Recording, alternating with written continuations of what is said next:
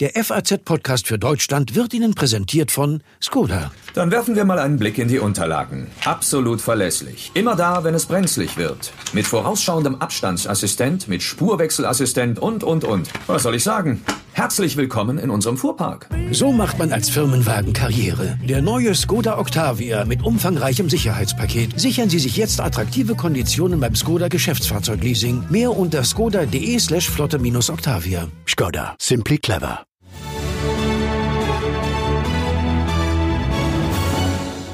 Thank you.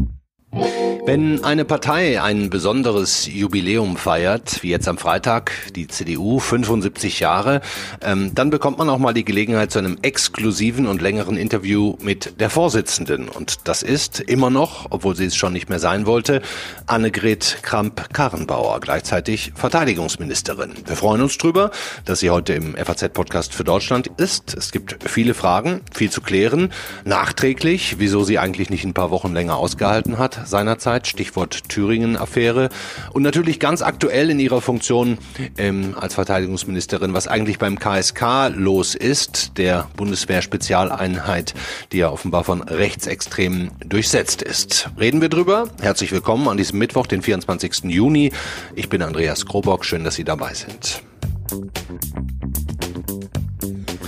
Es sind noch ein bisschen mehr als 24 Stunden hin, dann wird hier und da im Lande angestoßen werden. Corona-bedingt eher ohne Volksfestcharakter, vielleicht ein etwas leiseres Prosit auf die CDU, die am Freitag 75 Jahre alt wird. Und mit wem ließe sich anlässlich dieses Jubiläums besser über die Christdemokraten sprechen, über den Zustand der Partei, als mit der Vorsitzenden Annegret Kramp-Karrenbauer. Hallo, Frau Kramp-Karrenbauer.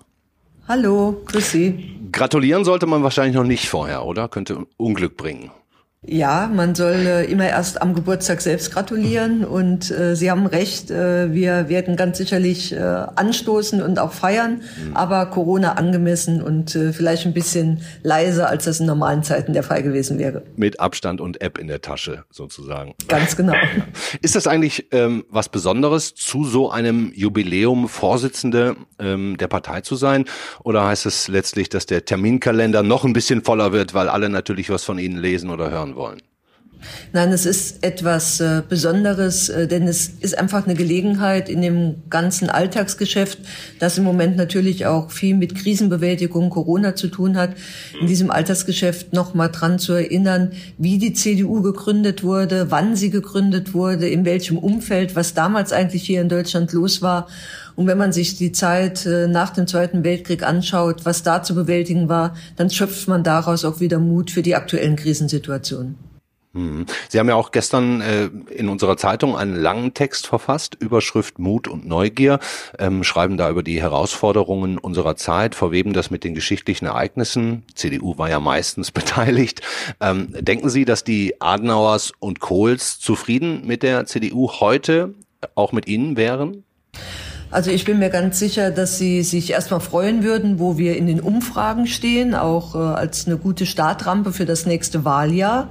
Ähm, Sie wären äh, ganz sicherlich zufrieden, auch wie viele äh, Verantwortliche in der CDU auf allen Ebenen äh, gerade jetzt in den letzten Wochen das Land auch zusammen mit den Bürgerinnen und Bürgern durch die Corona-Zeiten gesteuert haben.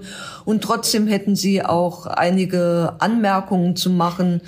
Und das ist auch ganz wichtig. Deswegen beschäftigen wir uns zum Beispiel auch mit unseren historischen Texten, beschäftigen wir uns mit unseren Kanzlern, mit unseren Vorsitzenden, nicht weil weil wir nostalgisch verklären nach hinten, sondern weil man daraus auch immer wieder etwas lernen kann, auch für die heutige Zeit. Ja, also zum 50. Jahrestag, da war Helmut Kohl CDU-Vorsitzender 1995. In den äh, 25 Jahren danach, die die meiste Zeit Angela Merkel, ich glaube es waren 18 Jahre.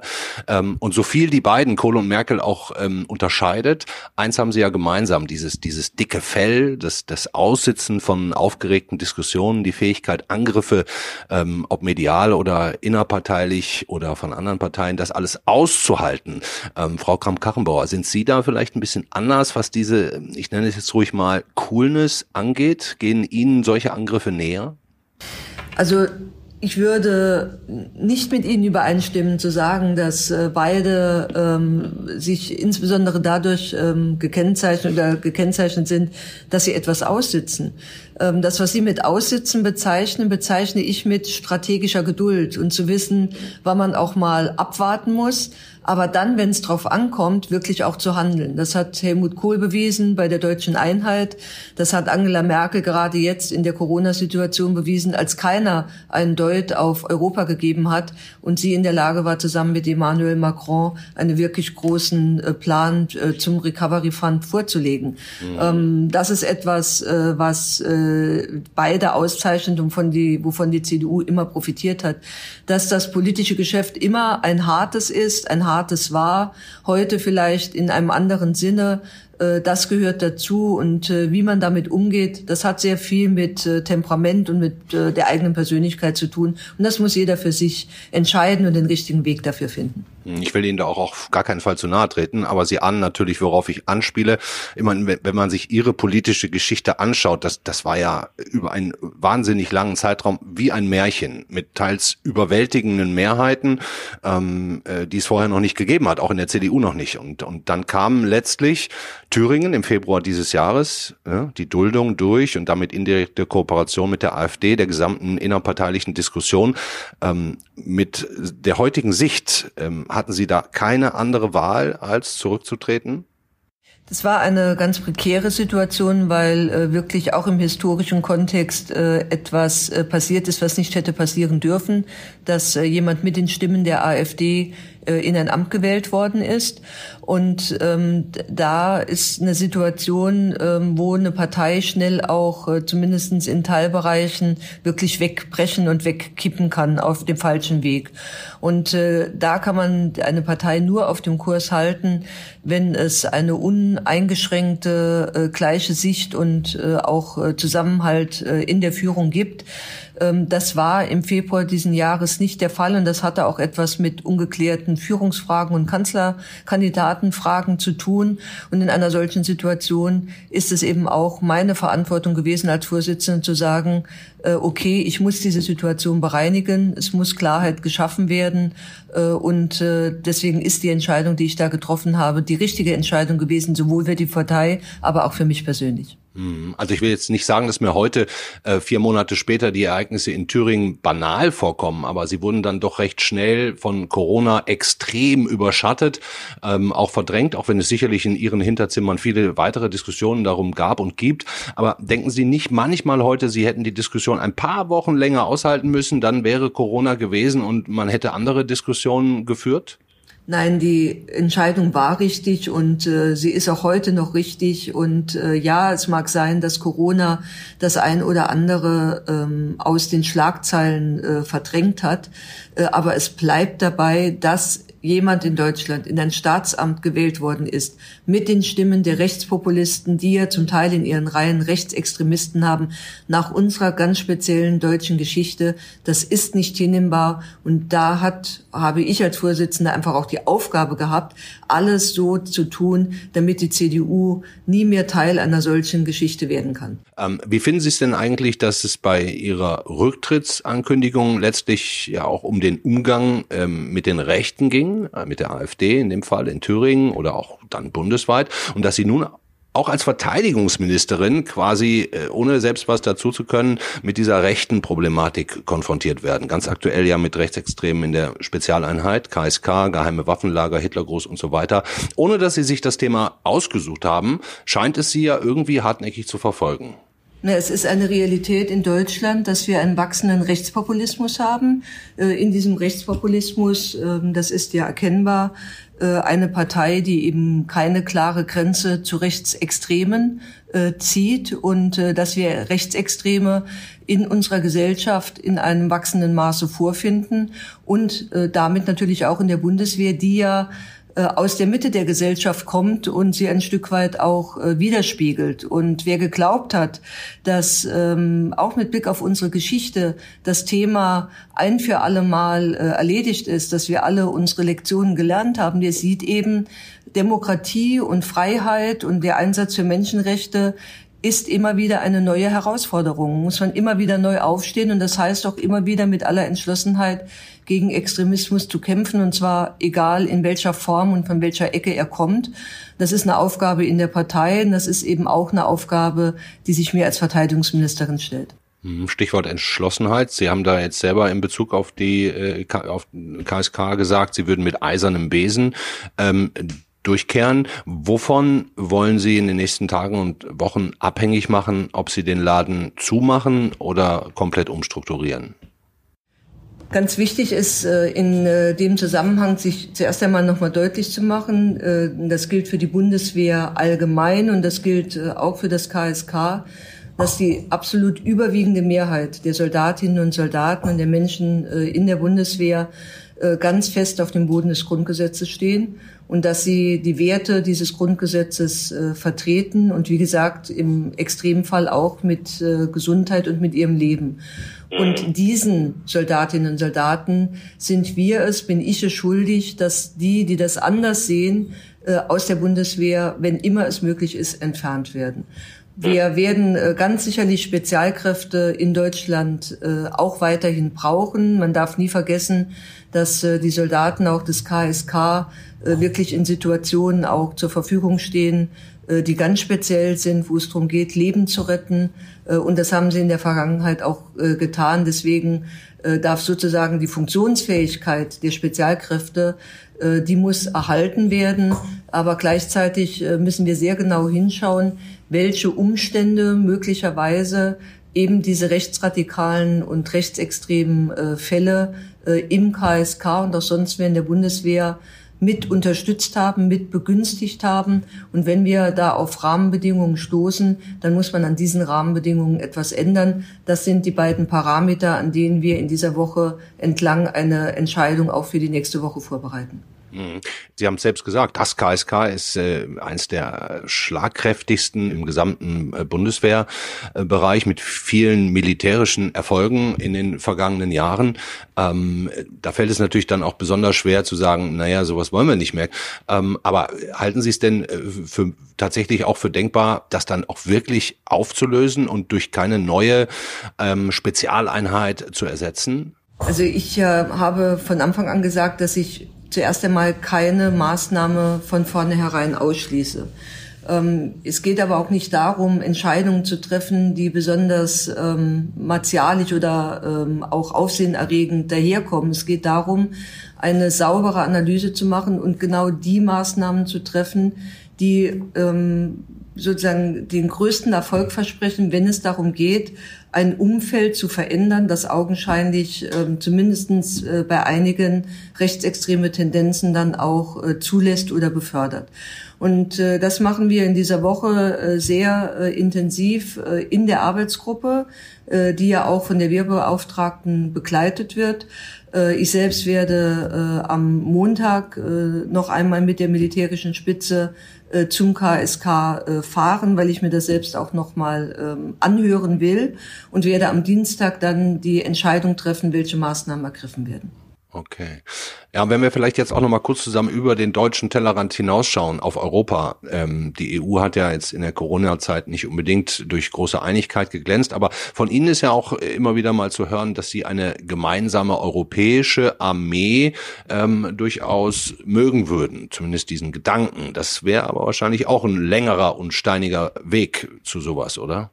Gestatten Sie mir zuerst ähm, mit Blick auf die Corona-Zeit zu sagen, ja, am Anfang gab es in der Tat Probleme innerhalb von Europa. Das hat etwas damit zu tun, dass wir unsere Nachbarn nicht so helfen konnten, etwa mit Schutzausstattung äh, oder medizinischem Gerät, weil wir das zum Teil selbst nicht hatten. Da hat sich gezeigt, wo wir als Europa generell von anderen abhängig sind, auch ein Stück weit zu abhängig geworden sind. Äh, aber danach äh, hat es eben doch auch äh, europäische Solidarität gegeben. Wir selbst haben die bewiesen, indem wir auch mit der Bundeswehr Patienten etwa hier nach Deutschland verlegt haben. Ja, absolut. Untereinander absolut. Hilfestellungen gegeben. Mittlerweile hat die Europäische Union zum Beispiel in Italien, zum Beispiel in Ländern wie Serbien mehr Hilfe geleistet, als das von China oder von Russland der Fall war. Äh, nur die Propagandaschlacht äh, mit Russland und China, die haben wir augenscheinlich nicht gewonnen. Aber was deutlich geworden ist, wir brauchen mehr Fähigkeit zum gemeinsamen Handeln. Und das betrifft auch die Sicherheits- und Verteidigungspolitik. Und ähm, da ist äh, dieser, dieses Thema ähm, einer gemeinsamen europäischen Armee sicherlich das am weitest entfernteste Ziel.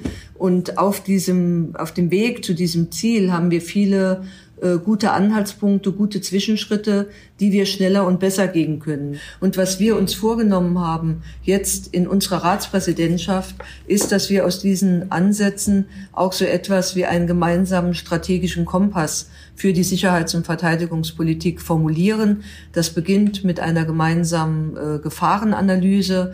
Und wir beginnen diesen Prozess und der soll dann in den Ratspräsidentschaften, die jetzt nach uns folgen, insbesondere Portugal und andere, weiter vorangetrieben werden. Das ist eines der großen Ziele, das wir in den, sechs, in den nächsten sechs Monaten vor uns haben. Hm.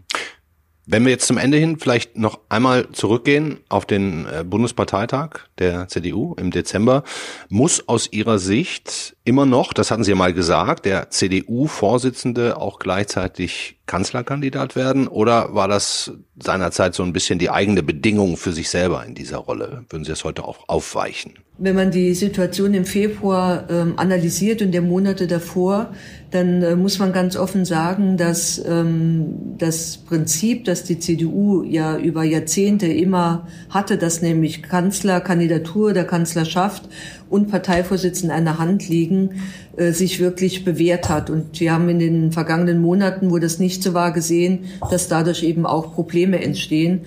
Und deswegen ist es eine Lehre auch der letzten Monate, dass für die Zukunft beide Funktionen wieder in einer Hand müssen. Das heißt, für Sie wäre es quasi nicht denkbar, dass ein Markus Söder Kanzlerkandidat der äh, Union werden könnte, hat ja auch sehr gute Umfragewerte, äh, äußert sich selbst in dieser Frage auch, ähm, ich würde jetzt mal sagen, immer offener und immer weicher. Das wäre für Sie nicht denkbar? Also wir werden auf jeden Fall, und das ist auch gute Tradition, CDU und CSU gemeinsam entscheiden, ähm, wer der Kandidat oder die Kandidatin der Union äh, sein wird. Und äh, Markus Söder äh, hat äh, in, gerade jetzt auch in der Corona-Zeit äh, sein Bundesland äh, sehr, sehr gut durch diese Krise äh, gesteuert. Er selbst äh, erklärt äh, nach wie vor, dass er äh, seinen Platz in Bayern sieht, dass er gerne Ministerpräsident äh, äh ist. Und äh, äh, ich habe keinen Grund daran zu zweifeln. Hm, okay. Ähm, wie geht's denn bei Ihnen selber weiter? Haben Sie noch ganz große politische Träume? Sie werden in zwei Jahren 60, sind also noch äh, recht jung, Zeit genug für große Projekte und Pläne äh, hätten Sie auf jeden Fall. Äh, natürlich äh, ist das Leben jetzt äh, mit der Entscheidung im Februar äh, nicht vorbei und da gibt es viele Ideen und viele Pläne, ähm, die natürlich auch immer was mit dem Privatleben auch zu tun haben.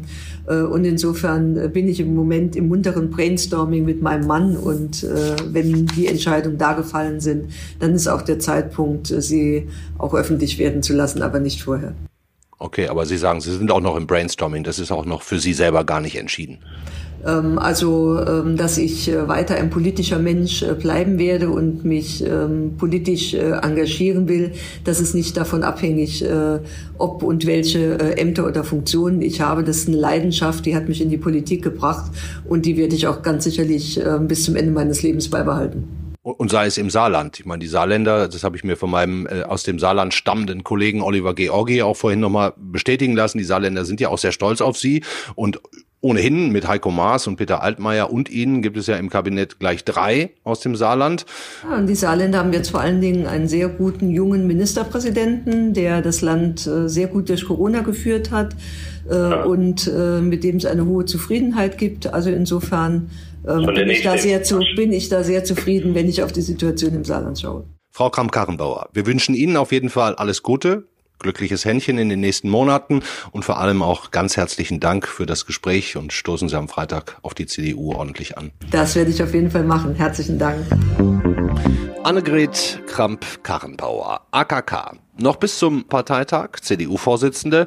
Um den neuen Vorsitz streiten sich dann das Team Laschet-Spahn sowie Norbert Röttgen und Friedrich Merz. Eigentlich, so hätte es der Karriereplan vorgesehen, vielleicht auch hergegeben, wäre AKK die nächste Kanzlerkandidatin gewesen. Thüringen hat diesen Traum allerdings zunichte gemacht. Eckhard Lose ist der Leiter unseres Berliner Büros. Hallo, erstmal Eckhard.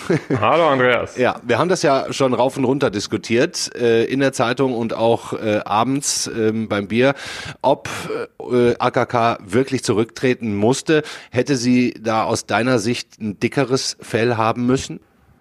Ja, natürlich, das äh, kann sie nicht äh, laut sagen. Ähm, selbst andere sagen das äh, nur halblaut, das aber deutlich genug. Ähm, natürlich gibt es in der CDU diejenigen, die sagen, wir hätten ein Riesenproblem weniger, wenn sie einfach durchgehalten hätte, auf die Kanzlerkandidatur verzichtet hätte, aber trotzdem bis zum Parteitag im Dezember Vorsitzende äh, von Anfang an geblieben wäre. Nun bleibt sie sozusagen wider Willen und gegen ihre Ankündigungen. Ähm, das äh, zeigt aber natürlich auch, diese Nervenschwäche, dass vielleicht doch die letzten ähm, entscheidenden Nervenstränge, die letzte Härte und Entschlossenheit fehlt für ein Amt, das sie angestrebt hat, nämlich das Amt der Kanzlerin. Hm, man fragt sich natürlich auch, warum es in dieser Phase im Grunde kaum oder vielleicht auch öffentlich gar keine Rückendeckung von der Kanzlerin gab. Warum gab es da keine Unterstützung? Statt sie zu unterstützen, ähm, hat die Kanzlerin ja sozusagen ihr die Sache aus der Hand genommen. Das war also sozusagen die übelste äh, Form der Nichtunterstützung, indem sie gesagt hat, hat, nicht explizit, aber das ist ja die Botschaft gewesen, du kannst das offenbar nicht, liebe Annegret. Also muss ich das machen, obwohl ich gerade in Südafrika bin. Ein ganz ungewöhnlicher Vorgang, der im Grunde genommen einer Entmachtung gleichkam, weil die Kanzlerin den Vorgang für so dramatisch hielt, dass sie nicht mal warten wollte, äh, bis sie zurück war äh, aus Südafrika. Und das ist für eine Parteivorsitzende natürlich sehr, sehr bitter. Eckart, wenn wir beide sprechen, muss es natürlich auch immer um den Wahlkampf der CDU-Kandidaten geben. Du hast vor kurzem mit Markus Söder gesprochen. Ähm, äh, wie schätzt du denn die, die Lage ein? CDU-Vorsitzender gleich Kanzlerkandidat oder doch der Mann aus Bayern? Wer macht das Rennen? Äh, ich glaube, einerseits ist das eine ganz pragmatische Geschichte. Alle sind sich einig, im Dezember wird der neue Vorsitzende gewählt und dann Anfang des nächsten Jahres äh, die Kanzlerkandidatur bestimmt. Wenn die Umfragen so eindeutig sind wie heute, wenn Söder so weit vorne liegt bei der, bei der äh, Kanzlerkandidatur. Also im Januar dann, dann im Januar oder Februar, wann immer das dann stattfindet, also mit noch einem Dreivierteljahr Abstand zur Bundestagswahl äh, im Herbst nächsten Jahres, wenn er so weit vorne liegt, dann wird es Menschen in der CDU geben, die sagen, wir wollen die Bundestagswahl gewinnen. Und äh, wir kriegen die meisten Mandate äh, und behalten das Kanzleramt am besten mit Markus Söder. So wie Söder bisher Nein gesagt hat, wird sein Nein immer etwas weicher. Ja, mein Platz ist in Bayern, aber ähm, er hat anfangs das sehr viel härter formuliert als jetzt. Also er wird schon auch gucken, wie die Lage ist. Ist aber natürlich wahnsinnig kompliziert, denn äh, da will jemand CDU-Vorsitzender werden, der wirbt natürlich für sich nicht abstrakt damit, dass er sagt, ich mache programmatisch ganz was Tolles in dieser Partei, sondern der sagt, wenn ihr mich wählt, dann wählt ihr den nächsten Bundeskanzler. Und äh, wenn das unklar ist im Dezember, macht das natürlich den, das Rennen für Merz, äh, Laschet und auch Röttgen wahnsinnig schwer. Ich danke dir sehr herzlich ähm, und wir bleiben natürlich dran, vor allen Dingen auch wie die KSK-Geschichte mit Annegret Kramp-Karrenbauer weitergeht. Dazu sprechen wir jetzt auch noch mit Peter Carstens. Danke, Eckhard Lose. Gerne. Annegret Kramp-Karrenbauer, CDU-Vorsitzende, Verteidigungsministerin, von einem Schlamassel Thüringen zum nächsten KSK. Wie schlimm es da wirklich zugeht in der Kaserne des baden-württembergischen Städtchens Kalf, das kann uns unser Mann für Sicherheits- und Verteidigungspolitik vielleicht nochmal erzählen. Hallo Peter Carstens. Guten Morgen. Herr Carstens, ähm, Sie haben ja auch gerade gehört, was AKK zur KSK gesagt hat. Sie fährt da jetzt hin, kommenden Montag, will sich vor Ort informieren, dann am Dienstag entscheiden. Wie ernst schätzen Sie denn die Lage ein? Ähm, die Lage für das Kommando Spezialkräfte ist durchaus ernst. Es hat in den letzten Jahren immer wieder ähm, Vorkommnisse, Begebenheiten gegeben, äh, mit denen das Kommando einzelne äh, Mitglieder des Kommandos Aufmerksamkeit erregt haben, die nichts mit ihrer militärischen Leistungsfähigkeit zu tun hatten, sondern ähm, mit seltsamen Ritualen und ähm, politischer Betätigung im Bereich Rechts. Hm. Nun ist ja die große Frage, sind das Einzelfälle? Ne? Also sind das Einzelne mit diesen extremen Ansichten oder sind es doch viel, viel mehr und eine, eine Mehrheit, die es vielleicht duldet oder auch ermöglicht? Ähm, können Sie da nähere Informationen darüber geben oder ist das alles reine Spekulation?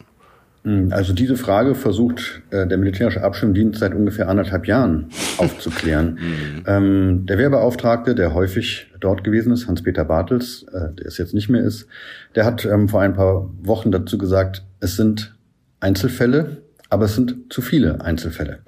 Vielleicht als Orientierung, dem Verband gehören ungefähr 1100 äh, überwiegend Männer, auch einzelne Frauen an und der MRD hat gegen etwa 20 ermittelt. Das ist also zunächst mal ähm, rein statistisch eine sehr geringe Zahl. Man muss aber auch wissen, dass der MAD mitgeteilt hat, dass in praktisch äh, keiner anderen Einheit der Bundeswehr eine ähnliche Häufung von Einzelfällen in den letzten Jahren zu verzeichnen ist. Die reichen allerdings auch von sozusagen äh, Hitlergruß bei einer Alkoholparty bis eben hin jetzt kürzlich äh, ein doch recht umfangreicher Waffen- und Munitionsfund bei einem KSK-Angehörigen. Hm, jetzt steht äh, Kramp-Karrenbauer ja vor keinem ganz geringen Problem. Einerseits scheinen die rechtsextremen Tendenzen so unerträglich zu sein, dass man am liebsten ein starkes Zeichen setzen würde. Andererseits handelt es sich um die schlagkräftigste Truppe der Bundeswehr, wie man so sagt. Wie soll AKK denn jetzt mit diesem Dilemma umgehen? Was glauben Sie, was da passiert? Also für Sie ist das eine entscheidende Wegmarke Ihrer Amtszeit als Verteidigungsministerin. Ähm, ein Verteidigungsminister oder eine Verteidigungsministerin kann in solchen Krisen entweder ähm, sozusagen seine Kompetenz und auch Verbundenheit mit der Truppe bei gleichzeitigem politischem Gespür beweisen oder aber sein Ansehen verspielen. Mhm. So und das das äh, vermeidet Kramp-Karrenbauer. Sie sie schaut auf das Einzelne. Andererseits will sie aber ein klares Zeichen in die Truppe senden, nicht nur an das KSK, sondern die Bundeswehr insgesamt. Rechtsextremismus wird nicht geduldet, auch nicht in Einzelfällen. Jetzt hat sie im Interview gerade gesagt, ähm, dass das KSK ja in speziellen Situationen zur Verfügung stehe, wo es darum gehe, Leben zu retten und diese Funktionsfähigkeit müsse erhalten werden. Damit scheint ja zumindest klar zu sein, dass man auf eine Spezialeinheit dieser Art auf gar keinen Fall irgendwie komplett verzichten will, oder? Ja, Deutschland braucht Spezialkräfte, wie praktisch alle anderen Länder auch. Die deutschen Spezialkräfte genießen ein hohes Ansehen. Das ist ein sehr wichtiges strategisches Werkzeug, das man hat, ähm, sowohl zur Rettung von Bundesbürger aus prekären Situationen, aber auch, das hat das KSK oft gemacht, zur Ergreifung von Kriegsverbrechern, ähm, mutmaßlichen äh, Terroranführern. Und die ist oft geheim auch, ne? Also wir, man liest da nicht viel drüber, sondern das sind dann Geheimoperationen. Das sind in der, also in aller Regel werden ähm, die äh, Obleute äh, informiert, beziehungsweise Fraktionsvorsitzende über Einsätze, aber es wird nicht öffentlich darüber geredet. Das ist auch ein Manko. Also es, es gibt Leute, die sagen, der frühere Verteidigungsminister Rühe beispielsweise, dass ähm, über vergangene Einsätze, also das, was etwas weiter, vielleicht sogar ein paar Jahre schon zurückliegt, durchaus berichtet werden sollte, um auch eine Vorstellung davon zu vermitteln, was dieses Kommando kann. Und nicht nur, wodurch das Kommando unangenehm auffällt. Worauf glauben Sie, läuft es jetzt hinaus? Ähm, ich glaube, es läuft auf eine deutliche, spürbare Reform hinaus. Die findet Billigung auch äh, in praktisch allen Fraktionen des Deutschen Bundestages. Auflösen will da praktisch niemand außer der Linken. Ähm, Kramp-Karrenbauer und die Ereignisse äh, lassen das auch angezeigt sein, muss aber auch deutlich machen, wer sozusagen Herr im Hause ist. Dankeschön, Peter Carstens, für die Einschätzung. Am Dienstag wissen wir ganz genau Bescheid. Danke Ihnen. Gerne geschehen.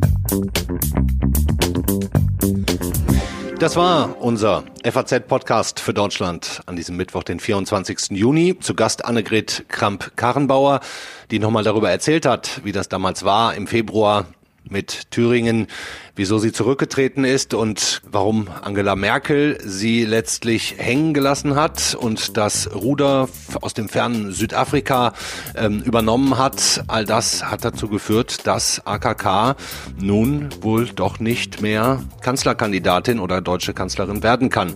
Das sah ja mal der Karriereplan vor. Wie es mit der Bundeswehr weitergeht und äh, vor allem dem KSK, dem Kommando Spezialkräfte in Kalf, Sie wird dahin fahren am kommenden Montag und dann am Dienstag wird entschieden, was mit den Rechtsextremen dort passiert und mit der Einheit insgesamt wird sie aufgelöst, neu gegründet, reformiert. All das werden wir am Dienstag wissen.